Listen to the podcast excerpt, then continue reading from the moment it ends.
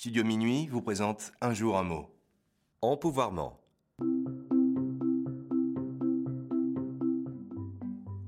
Aujourd'hui, notre mot du jour est l'empouvoirment. Le son en s'écrit EM. L'empouvoirment est un néologisme provenant de la traduction anglaise du mot empowerment, apparu au XXe siècle. On peut définir l'empouvoirment ainsi l'action de donner plus de pouvoir à des individus pour se défendre contre leurs problèmes. Par exemple, le droit de vote de 1944 est un empouvoirment réel pour les femmes françaises. Ou encore, l'empouvoirment de l'équipe s'est fait en leur donnant des objectifs clairs et plus de responsabilités.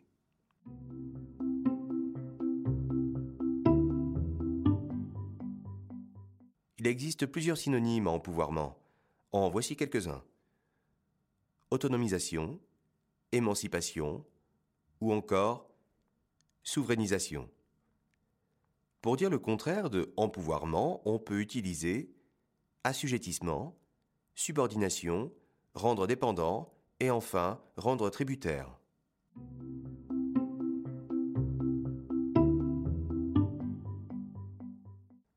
Dans la culture pop, le chanteur folk américain Bon Iver écrit en 2019 sur la chanson Salem les paroles suivantes. So what I think we need is elasticity, empowerment and ease. Que l'on pourrait traduire Alors ce dont je pense avoir besoin, c'est l'élasticité, empouvoirment et la facilité.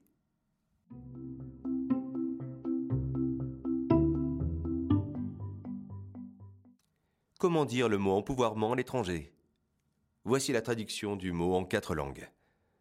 En anglais, empowerment. En allemand, Ermächtigung.